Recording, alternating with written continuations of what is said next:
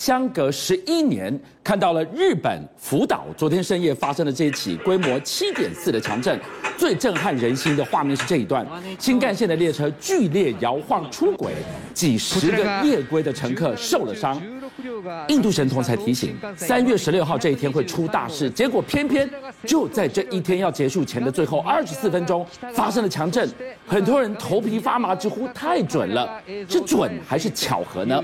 观众朋友，您可能只看到了日本这一起强震，我们呢却看到了一个要命的四边形。您来看到日本福岛、新疆、伊朗、台东框起来的这个四边形，里面还包含了香港。几乎很少地震的香港，居然也在过去几天摇晃了起来。这意味着什么？回头你再来看这个四边形，它框住了什么？长三角，还有大湾区，都是中国它拼经济的最重要的两颗引擎。它在传递什么讯息？今天晚上接下来这个小时，从台海到黑海，我们有深入剖析。一开始呢，我们请杰明带我们来看到这一起，真的是让人头皮发麻的强震。没错，其实像这个头皮发麻强震之前，我们要先谈到底发生什么事情哦。其实，在去年的十二月三号的时候，我们知道我们在这个节目上就提到，就是阿南德提出一个警告，就从今年的十二，呃，从去年十二月到今年四月份，国际间会发生许多重大的改变，包括地缘政治啊，包括经济啊，包括那个能源危机啊。但是你知道阿南德不止如此啊。他最在这个三月五号，我们在这节目上面又提到一件事。当时他直接讲了一个很精准日子，叫做三月十六号，国际会发生一个重大这个事件，而这个事件呢会改变未来全球经济的动向，改变财富的均富。就是说，事实上有些人太有钱，穷人太有钱，可是，在三月十六号发生的事情，会让这个世界改变，有改变哦。就有钱人会觉得他变穷了这样一个状况。那当然呢，后来我们就在整检视哦。就时间到三月十六，我的妈，这事情真的是大条。我们现在这个时间里面，先看到几个地震都在三月十六号出现了，但是大家比较关心的还是昨天好所发生的日本福岛地震。就明明看到三月十六号就要结束了，居然结束前二十四分钟，日本发生这个规模七点四的强震。没错，这个强震让大家真的吓坏了，因为呢，所有画面显示哦，有人在浴缸哦，就发现浴缸的水在晃动。那有人是拍那个地铁的画面啊，地铁的那个整个就是我们说他那个我们手把不断的敲打，剧烈的摇晃，哇，那画面真的非常恐怖，甚至他们的这个高铁就要停驶。可是最恐怖的是 JR 快线呢，直接脱轨哦。所以昨天的状况呢，加上最恐怖的事情是因为这急剧的，你看这画面上，它直接脱轨哦。你想在高速运行当中的一个时速可能已经到两百公里的这个快铁，突然之间就脱轨，我想想在里面的惊叫声是多么的惊人。杰明刚提到了阿南德，他压了精准的时间，就在昨天三月十六号这一天会出大事。特别你刚才还有一个附注的说法，你说会在经济方面特别动荡，甚至人民的。财富会重新洗牌，有任何端倪吗？好，事实上我们台湾算好运哦，因为在十六号之前的三月十五号这一天日子要直接记得，为什么？因为恒生科技指数哦，一天就跌掉了十一个百分点，那更不用说这个香港的这个股市呢，直接跌到了一九九七年的一个价位啊，那么这个。跌破两万点之后，直接杀到一万八，甚至盘中碰到一万七千点。一万七点就是当时香港回归中国的点数哦。那这个跌幅呢，已经将近到四成哦。所有的股票现在哀鸿遍野。像我们说的几个比较知名的股票，可能原本是三四百块的，就变成只有十几块；原本二三十块，只变三块钱了。一堆股票相当辛苦，只光阿里巴巴就。在这一波下跌，已经跌掉七成哦。果不其然，就如阿南德所说的，当时持有这些公司的有钱人，在这一波下跌里面，资产至少缩水七十到九成。那当然，台股算是还算安稳呐，因为台股那天的跌幅呢，也是只是跌破一万七千点。可是呢，也让，但是问题是在这个跌破一万七千点的时候，都是大家过去持有的科技股是重灾区。所以也就是说，在过去整年，因为做科技股赚的钱的人，在这波下跌当中心很痛。所以也就是说，阿南德的话似乎让大家证明一件事情是，整个状况确实有那种财富重新分配的那种意味哦。好，继续啊，学恒，我们看到了阿南德，他不只是压了三月十六号，他已经预告了下一个时间点，大家紧着用力的盯着四月四号到四月十三，这意味着什么？四是什么？中国人最忌讳的那个四。十三是西方人他们最忌讳的那个十三。那象征着整个风暴会从东方卷到西方去吗？更不要说这一次他还讲，这个时候要注意，枪声一响，油金万两，那些黄金啊、白银价格要创高，有线索吗？偏偏今天你就看到了，拜登。他居然称呼普丁是战犯。哇，这样下去的话，整个战场会更复杂吗？而更复杂的背后，经济如果出大事，谁该紧张呢？哎，我们先这样讲。昨天晚上，泽伦斯基在美国用远距的方式啊对参众两院进行演讲，两个党派，民主、共和党都起立鼓掌，非常感人。但是在底下你看到的画面，这些参众议员呢，内心在想的可能是糟糕，接下来经济要怎么办？因为联准会宣布要升息一码，对抗是四十年以来最凶的通膨。是，这是二零一八年以来哦，你看多久了？三年到四年左右，首次升息，而且升一次可能不够，预计还要再升六次。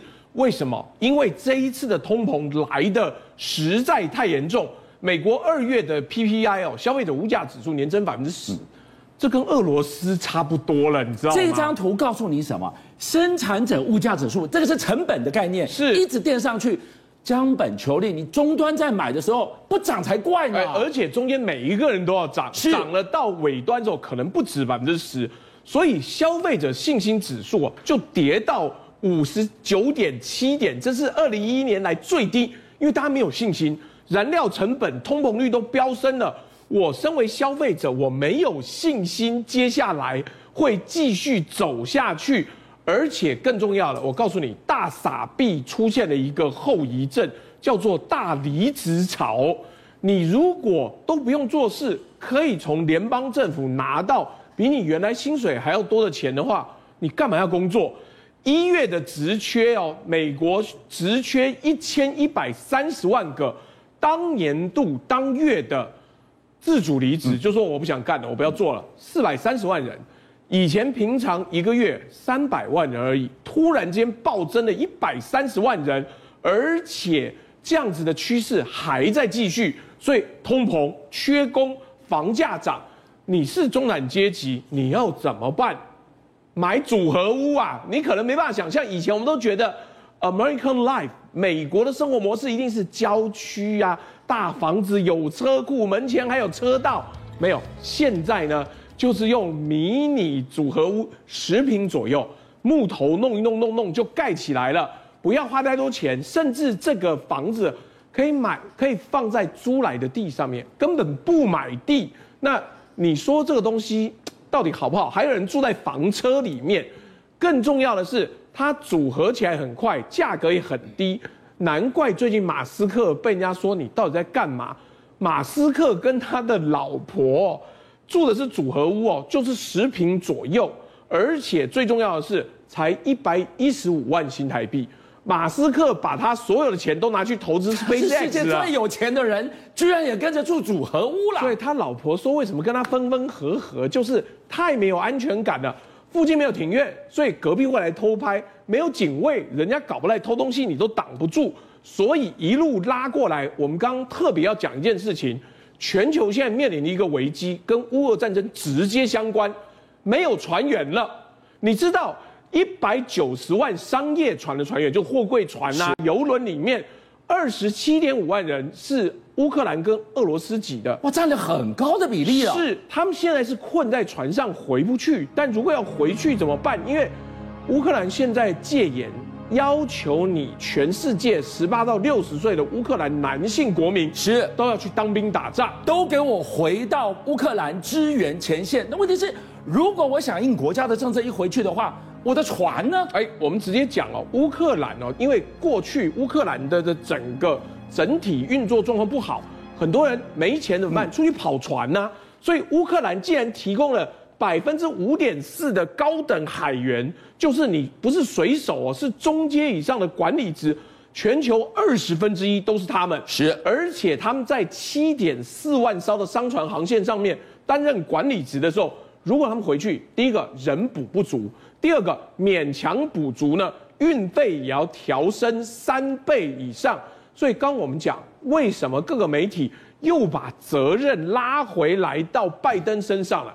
因为全球状况不好，但美国自己状况更不好。你又没打仗，为什么？因为人们失去工作的意愿。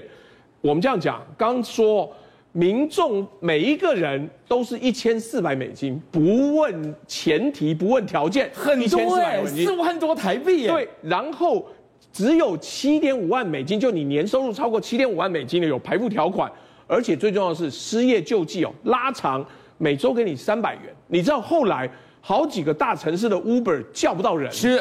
因为我坐在家里睡觉，我每周就领三百美金，所以你看到这个推升美国通膨，整个超汇大有好几股逆流在推升。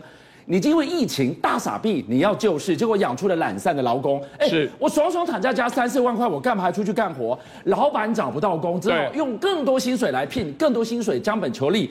第一个推升通膨，通膨就再出现了。战争一响，油价万两，结果因为运费一调涨，又没有船员。再推升通膨，那多要命啊！通膨永远涨没顶的，而且还没完。我们刚刚讲了，你单纯只是通膨就算，原物料不是很大的问题吗？黄小玉通通没有。现在是春季，春季要施肥了，要播种了。